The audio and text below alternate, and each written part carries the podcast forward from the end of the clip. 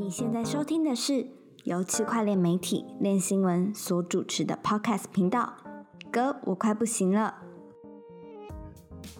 嗨，皆さんこんにちは。こんにちは。啊，欢迎收听这一集的《歌我快不行了》，我是韦德。啊，今天我们邀请到一个特别来宾，就是我的这个多年的好好好友、好哥哥 Maxi。耶 ，Hello，大家好，我是 Maxi。为为什么要为什么要讲日文？就是因为就是 Maxi 是一个常年往来于日台，就是促进台日友好的一位大使这样子。然后他也是算是，哎，一七一八年的时候就已经在呃接洽一些台日双方的币圈、链圈、商商传统商业圈的一些事物，我可以这么说吧？应该说偏新创圈会比较好哦，新创圈，嗯，诈诈欺圈有了，诈欺师，这个要诈欺师的推手，这个要讲。一七一八年那个时候，ICO 时代的的故事，各种秘辛，对，辛酸。那你是 Shirosaki 还是 Kurosaki？这个有有这样讲的吗？应该没有吧。你有没有看过那个诈欺师的漫画？就是有分白鹿跟黑鹿，白鹿就是哦，那个哦，对，它是好的诈欺师啊，就是白帽骇客跟黑帽骇客的区别。对，那你本身是属于白帽诈欺师吗？为什么一定要以诈欺的前提？你这个前提太太奇怪。好，为什么今天会找 Maxi 来？就是因为，嗯，Maxi 其实在这个计划是从元素骑士这个计划是从呃二二二二年开始的吗？嗯，其实真的来讲是真正的开始，其实从二零一八就开始企划。哦，这这太后烂了啦！我是想说，就是整个结合这个。呃，game game gaming 加 blockchain 的这个计的这个计划来说的话，真正开始有这个 model 的时候，对，那个是二零二一年年底的时候。OK，总之呢，就是 Maxi 现在是担任一个呃区块链链游，就是一个日本日本团队制作的一个区块链链游，叫做元素骑士的执行长。然后，其实它主要的市场也在日本，这样。然后今天很高兴可以邀请他来上我们的节目。那当然，依照我的惯例，就是我不会这么轻易的让来宾去广告自己的公司啊，所以我还是会希望说，可以从这个 Maxi 身上挖到一点宝。那这个东西就是关于他在日本的一些经验，然后也透过这些他他自己的文元素，其实在日本的市场的拓展啊、规划，然后跟我们分享一下日本的事情啊。这样可以吗，Maxi 大哥？OK，可以不用叫我大哥，没关系。那好的，好。那一开始其实是想要聊一下日本的热潮。其实我跟 Maxi 那时候，嗯，好像在一八年的时候认识。那时候其实是日本也是在区块链界是一个很热的点。为什么会热点？就是因为当时是首首先全世界首先推出了啊加密货币交易所执照的一个国家，所以那时候日本受到蛮多的关注。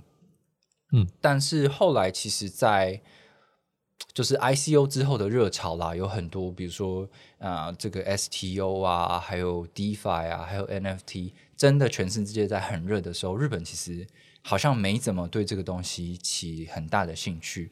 反倒是在呃近期全世界这 NFT 热潮有点弱掉之后呢，其实日本在近两年呃呃就是去年跟今年初都是对 NFT 还有 gaming 这一块是非常火热的，对不对？你可以跟我们描述一下现在的那种盛况吗？OK，好，嗯，日本市场从二零一七一。八年那个时候，ICO 兴起到现在的 NFT 热潮，以现状来讲的话，其实 NFT 的热潮会比所谓的加密货币啊 Crypto 来来来的更呃火热一点。嗯，这中间牵扯到很多日本的呃法规跟所谓的税的一个这个叫税率啊，嗯，关系很多。那其实我想有接触过日本市场或者日本人朋友都会知道说，呃，以目前来讲，日本的加密货币的税的收入最高是可以被课到五十五 percent 的，哇哦，呃，所以这个是对他们来讲是一个很大的太疯狂的事情。对，呃哎、，我想插一个话题，就是他们的这个税率是我必须，我是未实现获利的时候我就会被克，还是我必须要实现盈利的时候才会被克？对，好问题。重点就是你还没有出金未实现利润利率的时候就会被课税。哦，那简直是发疯了。对，所以对这个让非常的 crazy，也是日本人自己都觉得这个是 nonsense。对啊，等于是比如说我这个我一七年买的以太币，然后经过这么多年，它当然是翻了好几倍，我肯定是超过了，我肯定是很容易达标那个税率的最高标准。那关键是我都还没有换成日币之前，然后你就要因为我的这个未实现获利去扣五十五 percent 的税率，那这个是太疯狂的事情，我才不这么干呢。对啊，当然看你赚多少。我刚刚讲的是最高课税率是到五十五 percent，其实一般来讲也就是。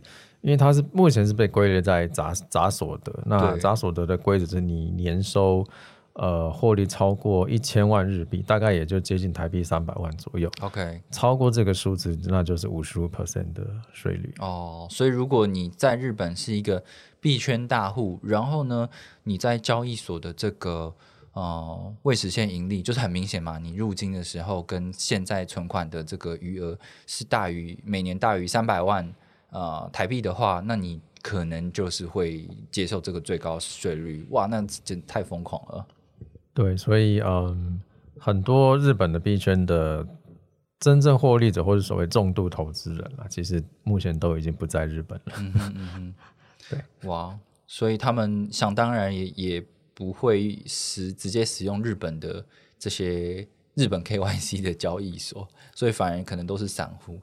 然后其实现在日本从以前到现在都都还是一样，就是啊、他们的上币的币种其实相对一些国际的交易所来说，甚至是跟台湾相比，币种都没有这么这么丰富。我记得早期一七一八年的时候，它可能就只有五种，但是现在当然有比较多啦。可是相较来说还是比较少，对不对？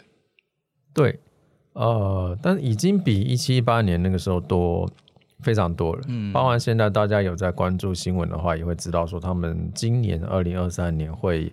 呃，取消这个上币审核啊，在金融厅审核这一段是可以被免除的。嗯哼，啊，交易所觉得可以上，那就是可以上。嗯，啊，但变相的啦，交易所本身会有一些呃 audit 跟一些监管的动作。啊、其实呃一样是会有限制，但是跟以前比起来，上币的这个难门槛会降低非常的多。哦，了解。然后我印象中以前日本的交易对都是只有 JYP 的 JYP 就是只有日元的交易对，就是比如 BTC 对 JYP 这样，他们呃是没有那种 USDT、USDC 的这种呃，对，如果以稳定币来讲的话，他们目前是没有稳定币的了。嗯哼啊、但是刚好呃，刚刚也提到新闻，其实他们今年也会开放呃稳定币的流入，就包含 USDT、USDC 或其他的啊、这个但这个会跟日本的一些信托或银行会去做一些呃担保的动作。嗯哼，哦，这个是今年也许后半吧，应该是可以看到这样的动作。是这样子的话，相对来讲的话，可以更活络日本的这个交易市场啦。然后可能也有一些可能从海外来的机构啊，他们如果落脚日本的话，就相对来讲更方便。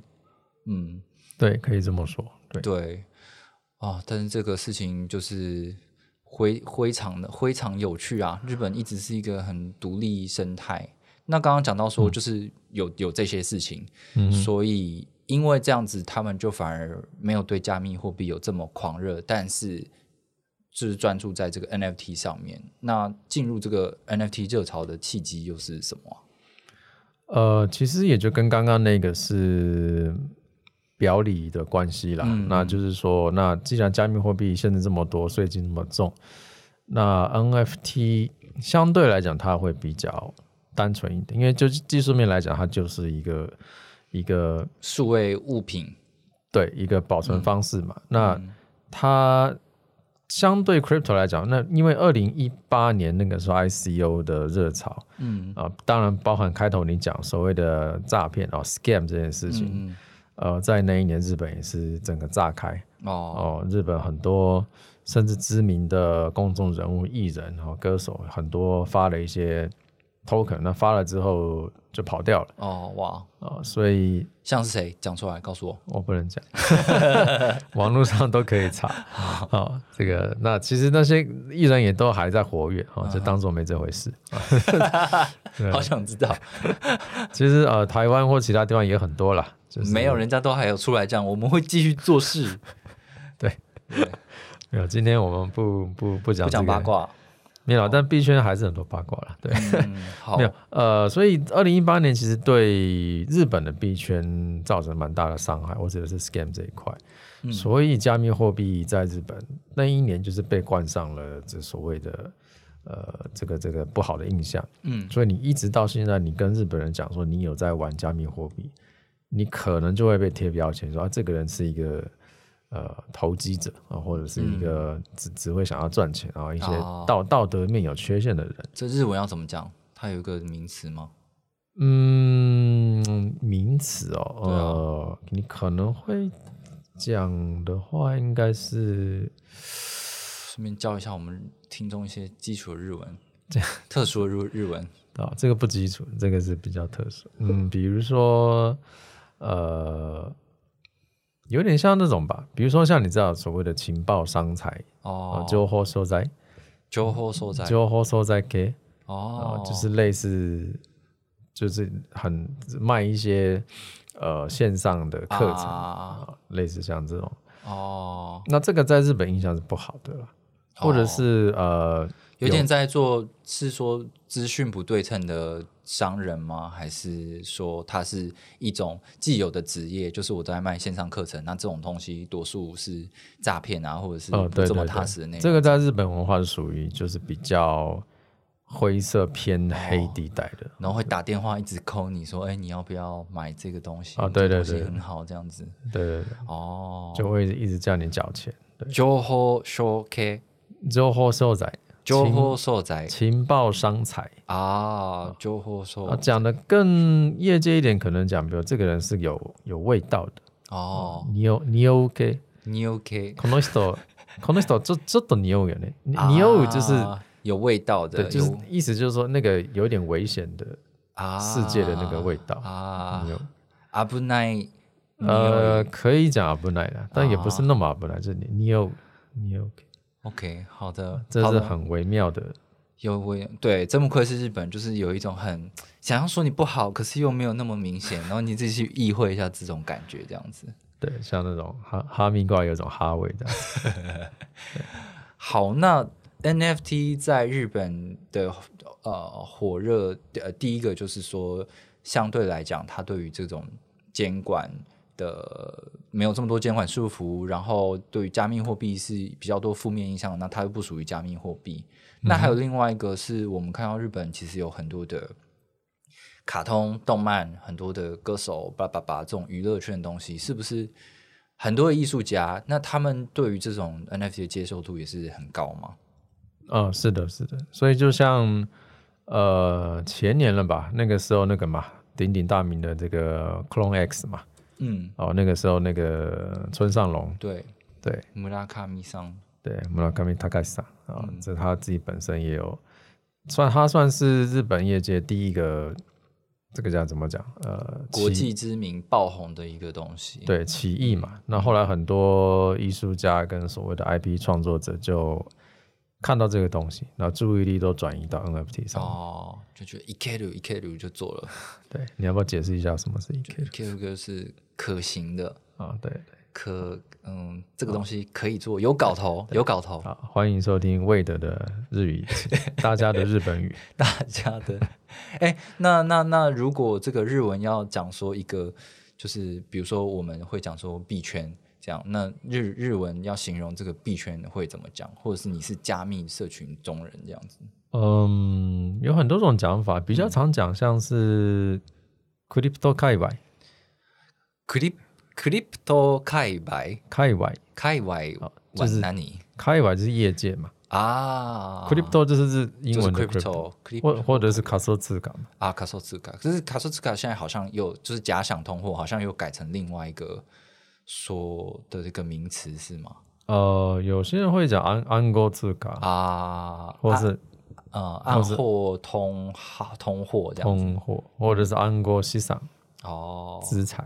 哦，好的，这都太长了啊，那我们币圈两个字或者没有了，他们日本人比较那个嘛，比较比较那个嘛，谨慎一点，喜欢多做做什么都比较搞刚一点嘛。哦，好，我知道了。但那总之，现在看起来，你以你自己的观察啦，如果他们是很多人看到村上隆这样子做这个克隆 X，然后发很多的 NFT，那他们的 NFT 类型也是像这样吗？比如说像村上隆他做的其实是 PFP 嘛，就是我发一一万个，然后有很多这种系列，或者是他们是属于纯的这种。呃，fine art 就是就是纯艺术的，我是艺术潮流艺术家，我是画家，我把我的东西数位化，这样，或者是像是有的是有有这种游戏性的，嗯，比如说 sandbox 啊，或者是一些东西，我是卖游戏里面角色的，哪一种比较多？呃，还是 PFP 居多啦。啊说实在的，哦，对，因为其实他们看到很多 Top NFT 一些蓝筹项目的成功，但影响最大，比如说像啊阿兹基，嗯啊阿兹基这种的，或者是啊 BAYC，啊，大家都还是 PFP 嘛，哦所以日本现在的主流还是 PFP。那你觉得他们会像这个国际的社群这样子这么的 FOMO 吗？就是我买 PFP，其实我很大一个程度是我想要赚钱，要很很多的倍数这样子，还是他们真的是哦，我们真的是 fan，然后我们要有一个 community，我们有很多讨论这样。呃，对，其实是一样，他们也会 FOMO。嗯，那日本人的日本自己的社群，其实他们蛮封闭性的。嗯哦，一般来讲，你可以讲，你也可以讲所谓的内卷，哦，哦，他们就是自己自成一个生态圈，在那边炒热度嗯哼，哦。当然，交易量什么的，其实也很惊人啦，因为对日本本身人口基数也够，是，这跟世界的 Web Three，呃，虽然有一点不一样，但是类似的有 FOMO 一个缩影的存在对，只是它可能比较晚发生。这样，对我觉得日本的差别就是，嗯、台湾其实也有很多本土的这些 NFT project，但是这些 NFT project 缺陷就是台湾市场太小了，你就算要割人，你也是台湾人互割而已，你要割到。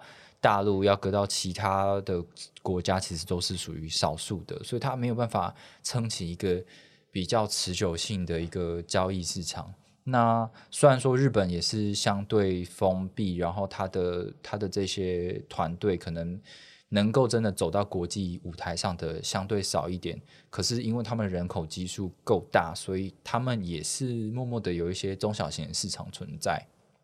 这样，对我自己看过，呃，嗯，你知道 People Pleaser 他常常跟一个日本的那个蛮，就是他们的好像是画那种像美少女战士的那个，我忘记叫什么名字了，叫做水水星还是什么东西的，对，就是他们也是一个就是那种画画像是美少女战士的图图片，然后那些日本的创作者也常常上日本的节目啊什么的，然后当然我觉得到后期就是没有什么交易量，可是看起来还是有蛮有样子的，就是那个美术都。呃，日本的 NFT 美术其实都有一定的水准，可能比国际上的好蛮多。但是相对来讲，因为他们的国际声量没有那么强，我就觉得，呃，没有比较少看到真的是很 formal 可以价格这样子长期一直堆叠上去的，目前是比较少看见了。嗯，对，没有错。嗯。以日本来讲，他们当然善善于创作这种 creative 的嗯。的的部分，但是 NFT 所谓的，就专业术语来讲，这个类似像 market making 啦，啊、嗯。这个的部分跟全球比起来稍微弱了一些啊，嗯。这个是还是要整整体社群往后面维护了，当然跟大环境的市场是有绝对的呃关系啦，嗯哦这个还是对看得出来。了解。我我上次跟 Maxi 聊天的时候也是有聊一下，然后因为日本就是一个很独立的市场，然后我我就觉得他们那个币圈文化好像也是不太一样。譬如说，上次我们可能有聊到一个类似，就是说他可能在这个呃这个代币发行这个没有控管好的状况下，然后这个发行方在一上币之后，然后就开始到货的状况。可是，可是社群好像不太敢直接讨论这种像这种东西的话，可能在国际社群上面，就或者是中文社群就被炮轰到一种不行。但是反而大家就是，嗯，只会讨论说，哦，你这个产品没有做好啊，这样子。所以是大家都很礼貌吗？在这个日本 crypto 社群？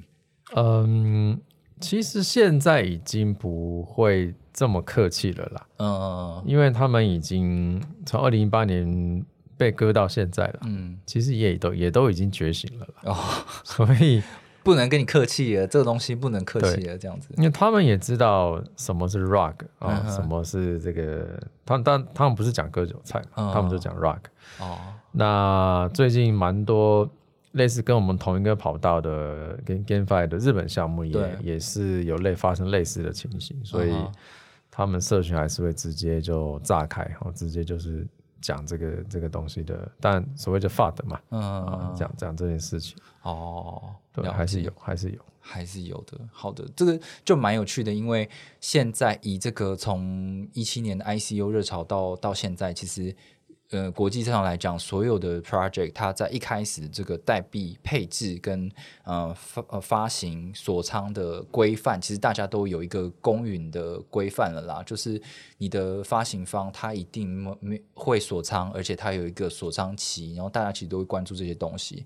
但上次 Maxi 跟我讲范范例，反而是哎，好像他一开始都没有规划好这个东西，然后还到货，然后被人家发现。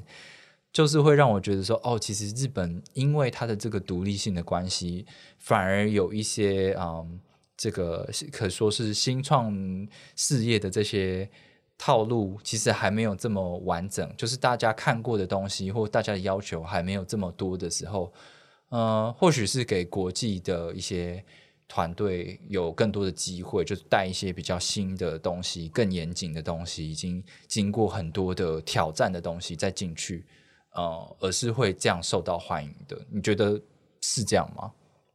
呃，可以这么说，可以这么说，因为相对日本的跟所谓全世界 Web Three 的一个最新的 trend 的潮流，会有一点点的落差，嗯，时间上的 lag，嗯，所以这部分其实是有机会的，有一点时间上的红利，有一点对，像去年前年的这种呃 X Infinity 或是 Stephen 的。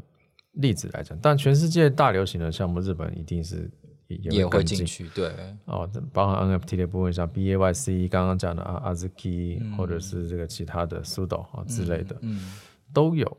但真的他们就是会慢半拍。OK，那这边其实稍微有一点点，嗯，可以讲红利吧。嗯，这这边的确是一个一个一个机会。了解。你讲到这个，其实就。会想要讨论一下你的这个工，这个这个怎么讲？你的产品啦，就是元素骑士。元素骑士是一个呃炼油，然后看起来它是一个 MMO，就是。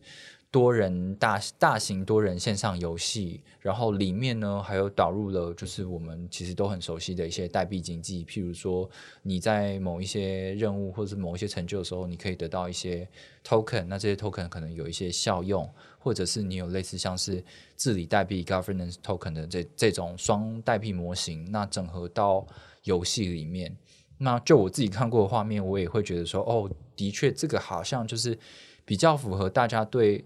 游戏结合区块链的想象啦，就是它游戏还是一个很本格派的，就是很完整的一个线上游戏，然后再加入代币模型，然后看看可以发酵成什么样不一样的一个产品，跟以前那种，啊，我纯粹就是想要来赚钱，然后可是游戏做的就是七零八落的这种状况是不太一样的啦。那所以，我我我也蛮想要问 Maxi 说，因为。呃，元素骑士其实主要市场也是在日本嘛？那你们当初可以成功打进日本市场的这个关键是什么？当然，除除了这个日本本来就是日本团，有可能有一半以上都是日本团队有关系。那你觉得你们有呃做到什么东西是让你们可以成功在日本市场立足的？OK，好，呃，首先原生其实当然除了你刚刚讲的原日本原生 IP 之外啦，当然这个项目我是以一个台湾发起的的项目去做，包含就是其实我们在 PR 宣传的时候是。并没有特别针对日本市场了，哦我们在很多欧美的市场一些媒体，包括 YouTuber，当然包括日本的 Twitter，或可是你都找那个 Final Fantasy 的那个，那你那个是后来的事情。哦，好的好的。对，当然这个对，所以那你对日本宣传的时候，嗯你也会说我们这个是来自台湾的团队这样子吗？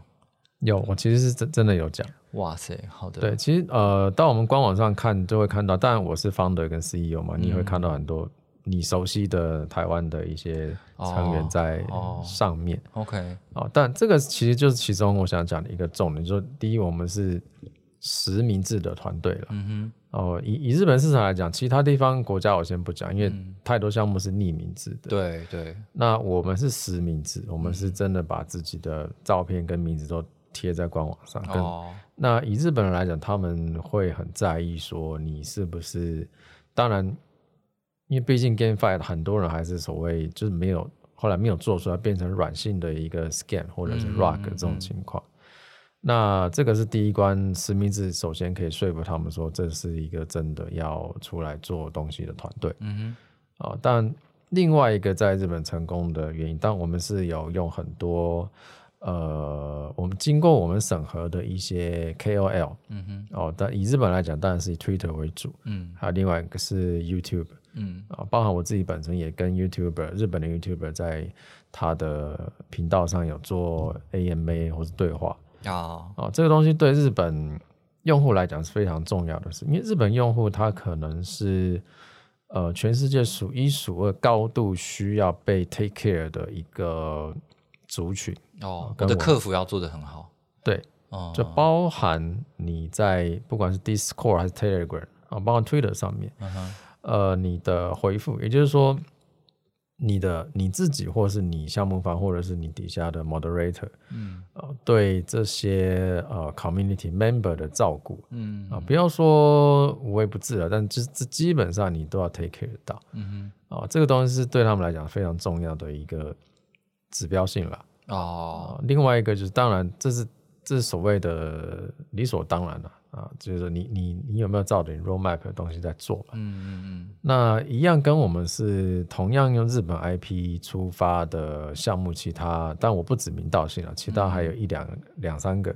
嗯。那后来他们就不断的延期哦，阿法、阿法一、阿法、阿法三、贝塔一二三哦，这个哦永远都出不来正式。反正这个这个日本日本人再怎么有耐心，还是会被磨掉。哦，这个是伤害性很大的，对，嗯，那他们就是会相对的就没办法支持你的项目嘛。当然，有玩过 Web 3或是 DeFi 的人都会知道说，凝聚社群的力量，嗯啊、这因为这些人都是未来你的潜在投资人嘛，他们对会会买你的 NFT 或者你的 token，嗯所以这些人他们觉得没有被照顾到，没有被项目方重视，他自然就会离开。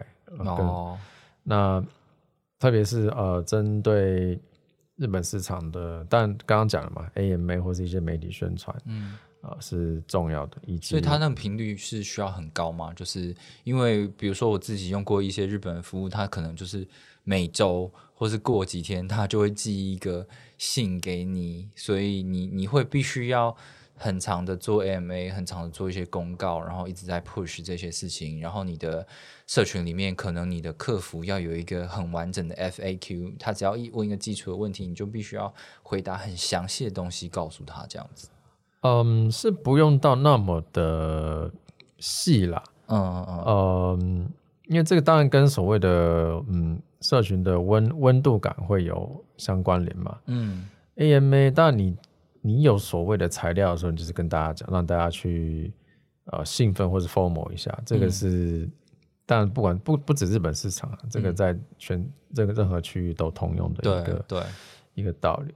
那但以以日本市场也，他们对语言也是非常的要，但你你一定是要一定要 native 的啊，moderator。那我自己我本身通日文嘛，我也会常常上去亲自跟大家哦，沟通。对。特别是早期的时候，那我现在已经完全交给 administrator 跟 moderator。我们光是日本区的 moderator 就有十几个，哇，好多、哦，对，OK，所以让大家觉得说，哎，项目方是有在很有诚意的，对，哦这个还是非常特别重要的。哦。可是，但是你还是是一个境外公司的身份去那边去经营这个市场嘛，对不对？对啊，以元素骑士讲，其实我们现在已经以全世界来讲，日本社群大概占一半了。嗯，我们其实，在东南亚，包含中文区、台湾、香港，跟一部分的来自于这个对岸的用户也是有哦，哦，还其他剩下就是欧美的。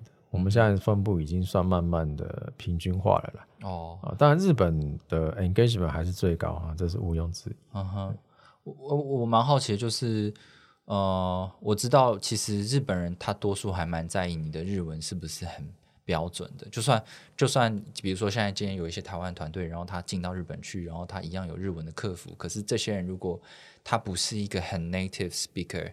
我的日文是有一点怪怪的，外国人的日文的时候，是不是就感觉会不太行？这样，对，呃，这可以说对，也可以说不对。嗯，怎么讲呢？就是说，如果你好，比如说好，在日本最知名的，比如像徐若瑄嗯，啊，你如果有她，你是说人正就没事，可爱就没事，可爱就无罪是的，？是的，是的，哦，好、啊，也是啊。那前提是你要露脸这样子。对对对，哦，就你你如果没有这种先天条件的话，那不好意思，请你日文尽量完美。那那你会找鸡排妹代言吗？鸡排妹现在嫁给日本人，哦，另外一个阿阿阿 Kira 是不是？对对啊，还有呃阿 K 啦。对，为什么大家都叫阿 Kira？对，嗯，好了，没有了。嗯，鸡排妹当然可以考虑啊，可以考虑啊。哦好的，谢谢。如果鸡排妹有听到的话，那他应该 他是你的听众吗？应该不是。好，如果那个，因为我跟他其实蛮多共同朋友了。哦但如果当然，如果鸡排妹真的听到的话，欢迎你跟我们联系。你要主动联系好不好？哦，是是失礼失礼。对啊，好，那对啊，看起来就是好语言，然后客服，然后信守承诺是一个关键。那信守承诺，我觉得是一个在这个圈这个圈子其实蛮难得的事情，因为我看多数所有的国际的团队，真的很少有人信守承诺，按照他的规划去去走的啦。就是都马是各种理由一拖再拖这样子的状态，所以看起来这件事情在日本是挺重要的。然后，据我了解，元素骑士它的 IP 其实也是一个旧的日本的 IP 吧？你觉得这个东西有帮助吗？嗯，其实是有的，就是 IP 本身，从 IP 本身来讲，其实呃，因为原神其实的前身 Web Two 版本，它不是那么一个像所谓的 Final Fantasy 或是勇者斗恶龙这么这么大的 IP，其实不是。嗯，但重点是说，它有十四年的运营的一个历史，哦意思就是说，我们知道怎么去做一个游戏，以及怎么样维持游戏的一个所谓的持续性啊，讲 sus- sustainable。那这个是我们说服社群的一个蛮大的一个指标啦。嗯因为相对所谓刚刚讲那些游戏大厂，他们其实相对的包袱也大，嗯他们没有办法那么快马上跳到这个赛道，，OK，所以我们选择用相对包袱比较少。嗯哦，这样子的一个项目着手，也是大家非常乐于看到我们这样子呃挑战的一个一个部分。嗯嗯，对啊，我的想象也是这样子，因为看起来，如果你真的是要那种顶级的 IP，比如说你真的要找呃 Final Fantasy 第几代，然后直接把它变成炼油的话，那这个 Square Enix 就是我干嘛要搞这个啊？我我我我没有。我本身游戏的利益就已经够多了，但是你进入这个 Web Three 的话，你可能有很多的经济考量，你有形象的考量，然后你还要分润给你的用户什么，这个就是有点太太画蛇添足了的感觉。可是今天如果，毕竟我觉得全世界的团队都还在探索什么是游戏加区块链，那元素骑士做尝试就是我去找一个可能中等级的一个 IP，然后重新让它变成一个链游的话。就会是蛮有趣的尝试。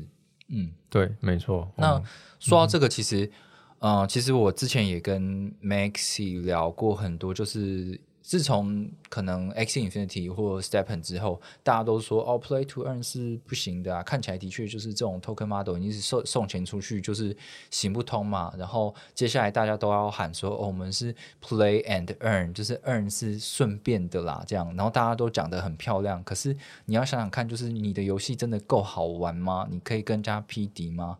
那你的那个顺便的 Earn 又有让人家足够动机去去玩你的这个不是三 A 大厂的游戏吗？就是这个平衡到底该怎么做？那 Maxi 以现在元素骑士案例的话，你们是怎么去抓取这个 Play and Earn 的这个平衡？OK，好，呃，这其实是一个蛮大的深问题，蛮深蛮大的问题的，嗯因为从呃所谓到现在为止啦，包含刚刚提的，比如说像 X Infinity 或嗯是 Stepen，、其实连他们都还没有完全解到这一题。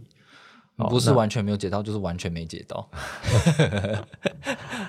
呃，对对，不过呃，这个东西，但我们来讲，我们并没有像真正商业大作，比如说像呃《原神》或是《天堂》这种哦真的商 A 大大作。你才不要讲什么原神呢，可不可以不要讲原神呢？怎么了嘛？你这样对不起萨尔达、啊，原神不就是那个吗？致敬萨尔达吗？啊，是是是，嗯，但毕竟在手游这一块，《原神》的确是一个指标性的一个。哦，对对，因为我到日本，我甚甚至到我也是在杜拜出差，一个当地的 coser 都跟我讲，他超爱原神。哦真的哦我觉得这么厉害，原神。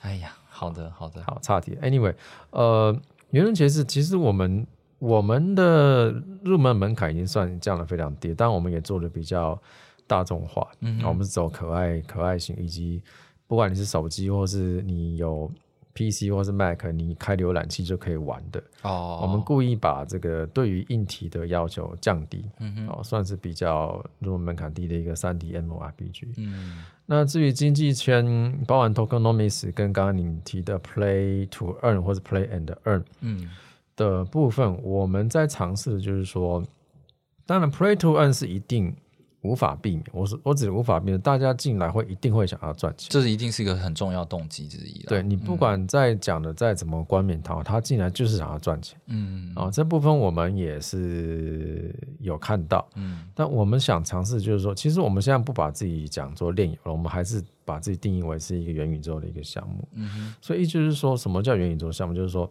没有他有 play to earn 的确是没有错，但是整个 token 的经济圈，我们把它层次拉到更大，以一个 metaverse，所以包含我们上个礼拜呃官网有开卖土地这件事情，嗯哼其实就是说我们让更多人进来去在里面做消费跟。跟所谓的被消费，就是这个 token 的 import 跟 export，嗯。啊、这件事情，包括因为我们是做双 token 制度，我们有治理代币跟游戏内的流通货币，嗯。这个相对都可以拿来去做治理土地，跟你在土地上你自己经营生意。哦，意思就是说，你未来你可以把你的 NFT，或者你在你自己土地上，你要开店，你要做 EC，你要做什么，其实都可以。嗯。这东西我们把所谓的经济圈拉大到这个层级，嗯。让大家不是只有 play to earn，或者说你 play to earn，你你 earn 到了这个 token，你可以到土地去消费，或是你可以到土地上你去赚更多的钱。是。那这个东西不一定会直接消费到我们的 token 或者或是其他的东西，我们正正在设法去促成这件事情的平衡性的发生。嗯。呃因为不要让大家只要我们讲专业术语所谓的挖题卖，对。呃，挖题卖太过于快速以及太过于集中的话，那这个这个经济体系很快就崩坏了。嗯。啊，以及我们当然我刚刚提到说，我们我们的游戏建构团队是一个有其实超过二十年历史的一个游戏制作商。嗯哼。啊，包包含我们也帮一些很多大厂，刚刚谈话里面提到这个商业大厂也有 也也有。不敢讲？那名字上还是对稍微那个对先压一下，那但是、呃，我们对于这个游戏本身的 balance 调整是有经验的，就是说包含经验值，包含你今天打这个怪得到什么东西，嗯嗯。哦，包含它的掉宝的这个几率什么的，嗯。其实这个都要算过，你才能够，包含你游戏本身就要精心规划这件事情，再加上有 token 这件事，其实这个是非常困难的事情。就是第对啊第一个是游戏本身的平衡，第二个是 token 方面的平衡。嗯，包括我们自己，我们现在每个礼拜都还在 review 这个东西。对啊，然后就会被玩家干掉啊，说又改元素骑士又改，对，一直改，好，看来你有在关注我们的社群。没有，我是听到人家抱怨啊。呃没有，但但但的确，我觉得就是当所谓的不管是 play to 就是 play to earn 这个东西还没有找到一个救急的解答的时候，我们看 X Infinity 它也是一直在调整它的 代币，经济啊，总是啊，如果我一直送钱出去的话，我就被搞爆了这样子，这个其实也是对一个公司的健康状态是蛮危险的。然后，嗯，这那个那个哎，那个 Maxi 刚刚也讲到一个重点，就是这个虽然说是一个十几年的游戏团队，他们有很多的这个游戏平衡的设计经验，可是前所未有的是，过去没有人把真正的经济价值的东西加到这个游戏的平衡里面，所以你你根本我觉得这个会再多一些参数是。呃，你你的这个付出到底是多少，我才能够达到平衡？我觉得这个是应该是一个新的挑战哦。呃，没有错，团我们团队就是在看这些数字了。嗯啊，包含随时的调整，就像你刚刚讲，包含 X Infinity，包含 Stepn 或其他的项目，其实都有一直在调这个东西。因为、呃，就像你讲，嗯光是 Play to Earn，那你摁到这些钱，项目方从这边出去，那项目方不做调整的话，你连这个项目本身就会消失了。对啊，哦，所以这个是必须要做的一个动作了。嗯嗯，哦我觉得就是的确，如果我去开辟一个像是元宇宙场景，然后我在里面去想象一个啊、虚拟的世界，那这个虚拟世界会。比如说，你刚才说 E.C. 就是 e-commerce 嘛，就是一些电子商务的东西，或者是你在那边建造自己的虚拟世界，你就会去消耗这些代币。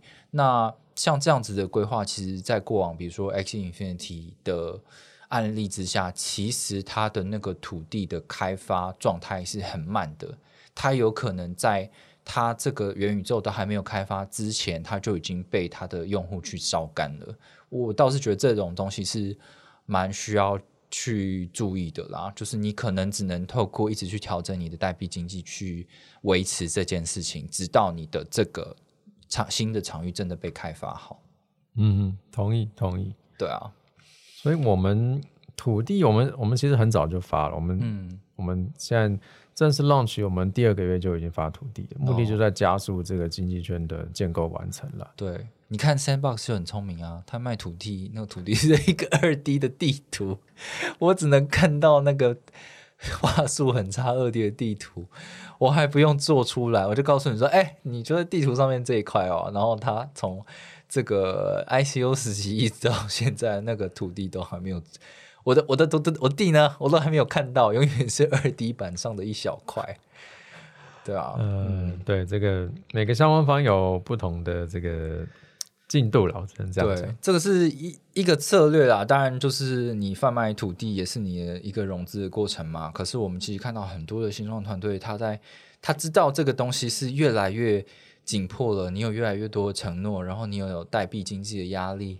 那可能比较好的方式也是你要做出一些成绩，然后你透过股权募资，让你这个团队更壮大。不管是你可以用来去填补你的这个代币经济的漏洞也好，或者是你可以做更多的商业合作，让更多人相信你的东西，然后有更多的新手入场，可以去补足你的一些供需问题，让这个东西继续玩下去了。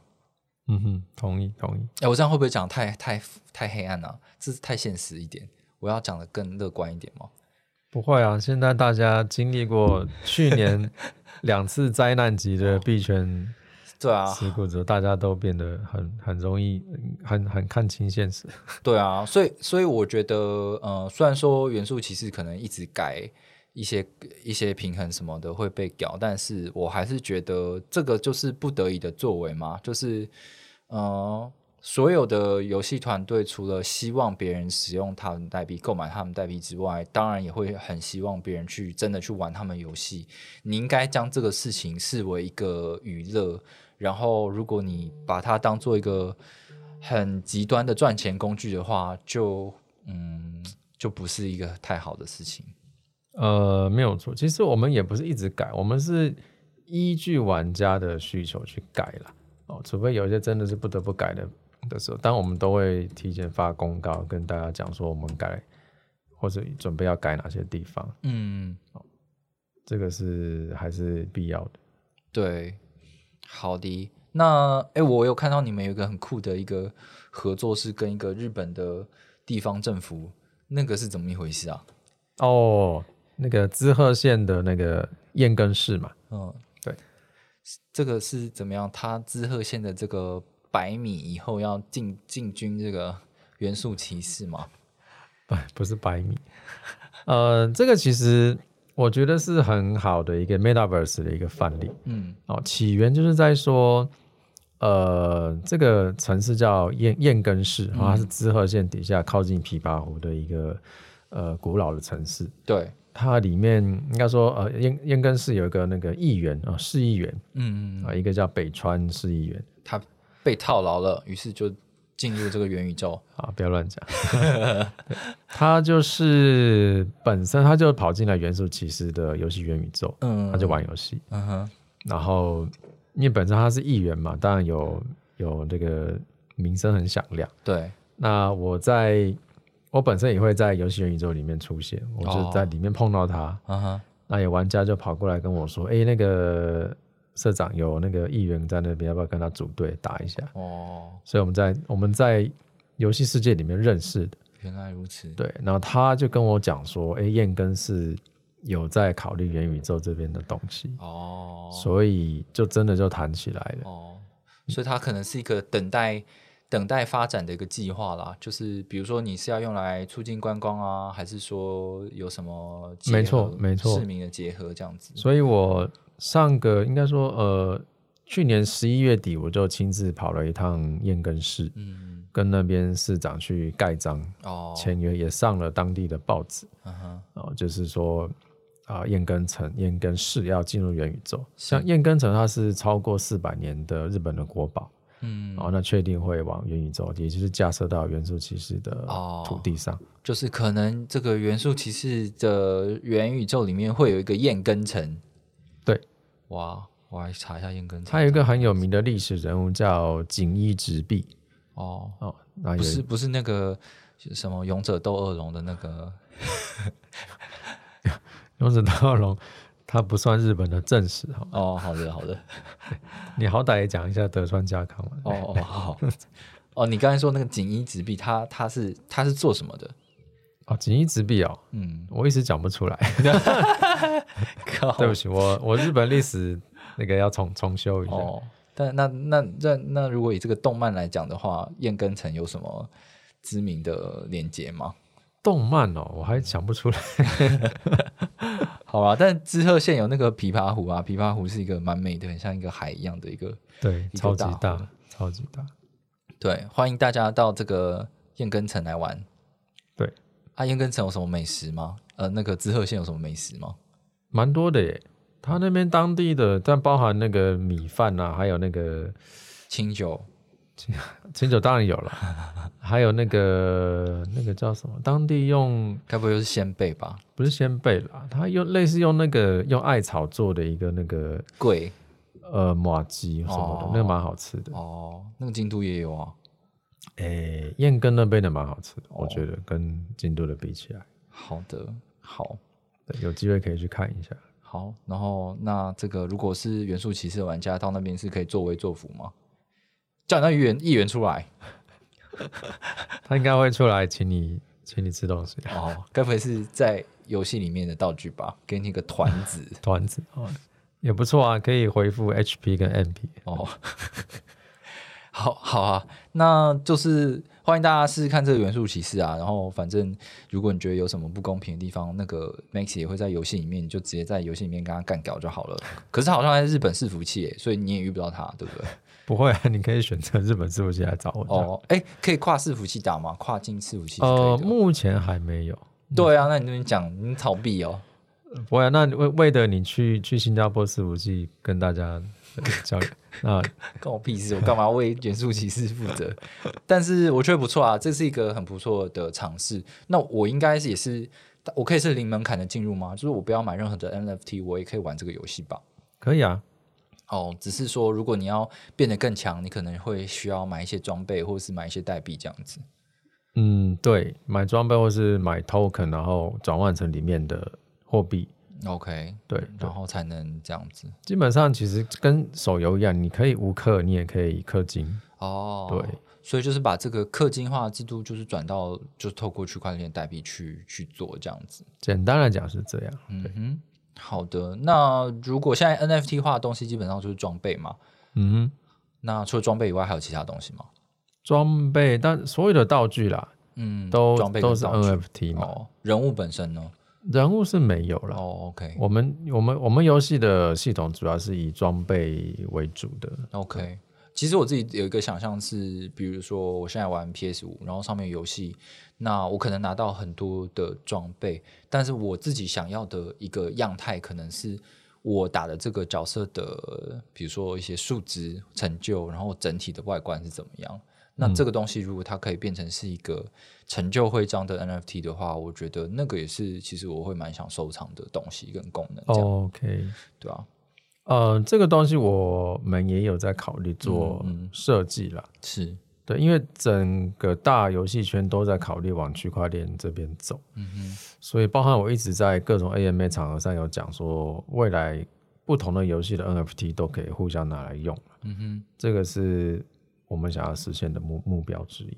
对啦，这个的确是一个其实很早期就在讲的想象，可是其实到后来真的越来越接近大家要做的时候，就会发现很多问题，譬如说，呃，大厂之间不愿意合作啊，那中小型的厂商之间愿意合作的状况下，可是你要定定一个跨游戏的标准，我不同。呃，游戏的 NFT 角色到另外一个游戏的时候，我要怎么样维持这个游戏的平衡？跟我的游戏角色设计要符合你的游戏里面的环境的时候，我是不是要支付大量成本才能够真的进去？那这个可能又是一个很庞大的事嗯情，嗯需要被解决。除非我们一开始就完完全全定义好这样。对了，这也是最近像大家可能知道，像日本的那个 Oasis 啊、嗯。绿洲链，他们专门做游戏链他们应该也是在思考这件事情。但游戏纯游戏业界其实没那么简单，就像你刚刚讲，大家还是很 Web Two 思维，在为了自己的利益做一些打算。对啊，但未来这些还是会被打破了。嗯。不要说游戏业界，包含现在的所谓的 GAFA，嗯。哦，Google、Apple、Amazon、Facebook 嗯，都还在想要维持自己的利润嘛。是的，像 Apple 最近也出了 NFT 税这件事情。嗯哼，哦，但这个东西，嗯，去中心化的概念会越来越颠覆这些厂商的想法了。我觉得可能还在等一段时间的酝酿吧。是的，要真的可能他们发现这个东西有冲击到他们的利益，然后确实能够占领一部分市场的时候，可能想法上面就会更开放一点。是是，好的，那我想要最后想要问你说，呃，毕竟你对日本的市场比较熟悉嘛，那除了在日本很红的这个台湾，主要是台湾发起这个元素骑士之外，你有觉得什么样的日本团队，不管是 NFT 或者是基础设施，或者是巴拉巴拉 DeFi 等等，是你觉得很值得关注的吗？嗯，其实最近因为市场的关系啦，新的项目是相对比较少。嗯，的嗯，呃，特别是呃，跟我们同样赛道的项目，最近还状况还挺不好的啊、哦，讲出来啊，的，这我也还是先避免好了。哦，但是可以讲了一些呃，最近有足足球主题的项目啊，或者是哦跟我们一样用 R RPG 的的项目，目前因为受到市场环境影响，都表现都还没有那么的好。哦，但是呃，因为有比起游戏赛道，现在日本也更关注，因为去年 FTX 的嗯事情的关系，他们更专注在所谓的 CFI 跟 DeFi 的这块上面。嗯嗯，所以像你可能知道，为了像呃 FTX 日本的 FTX 是完全有把这次呃大家损失的金额还给大家对对，啊，这、那是因为日本的交易所都有加入所谓的信托保险。是的，哦那这一块赛道，现在日本包含刚刚你讲的 stable coin 的导入啦，嗯现在日本的一些呃新准备要出来的，嗯，其实 CFI 或是 DeFi 项目很值得去关注啦。哦，那对，那这边是谁，但我也其实我我我也不晓，我还是每天要去看这些东西。嗯那包含刚刚像我提到像 Oasis，Oasis、Oasis 他们虽然跟我们是某种意义程度上的是算 competitor，哦，但他们它应该算是平台吧？你是产品本身，它是平台这样子。呃，对了对了，嗯。但他们底下也蛮多跟我们类似方向的一个一个 project 哦，哦，其实有。啊，包含另外一个有名的公司像 Double Jump 嗯哼，哦，他们从其实他们从二零一八年做了那 My Crypto Hero，、啊。也是一个很老牌的，我知道，我有遇到他们过，他们好像也要转型这样子。对对对，嗯，哦都有。但说真的，现在还没有所谓指标性的真正的项目啦，嗯哼。哦，所以这边还是需要搭配哼，还在发展中。对市场环境的的的的一个一个状况去去看。原来如此，好的，今天非常谢谢 Maxi 特别来接受我们的访问。然后，如果我相信很多很多团队也会在看，不管你是 VC 还是你是这个就是开发者等等的，你可能都会想要进入日本市场。但是其实可能日本不只是你产品面本身够不够好，而是你在那边的人脉，然后你做的服务，然后你的形象好不好，这个都是蛮取决你在那边这个市场能不能立足的一个很重大的事情。没错，没错。好的，那这一集的 podcast 就进行到这边，谢谢 Maxi 来好受访，希望你以后也可以常来。好，感谢魏德的邀约。那最后再广告一下，我们今年也会在日本很多展览都会出现啊。我们目前预定六月会在 NFT Tokyo 嗯，啊，会有应该是会参展，跟我本身也会登坛去跟大家见面这样。那欢迎有空来日本的听众，但来日本玩也可以亲自参加一些活动，看一下日本市场的热度。那你会帮我出机票钱吗？我我可以选择沉默吗？可以啊。好，那大家下周再见，拜拜。谢谢大家，拜拜。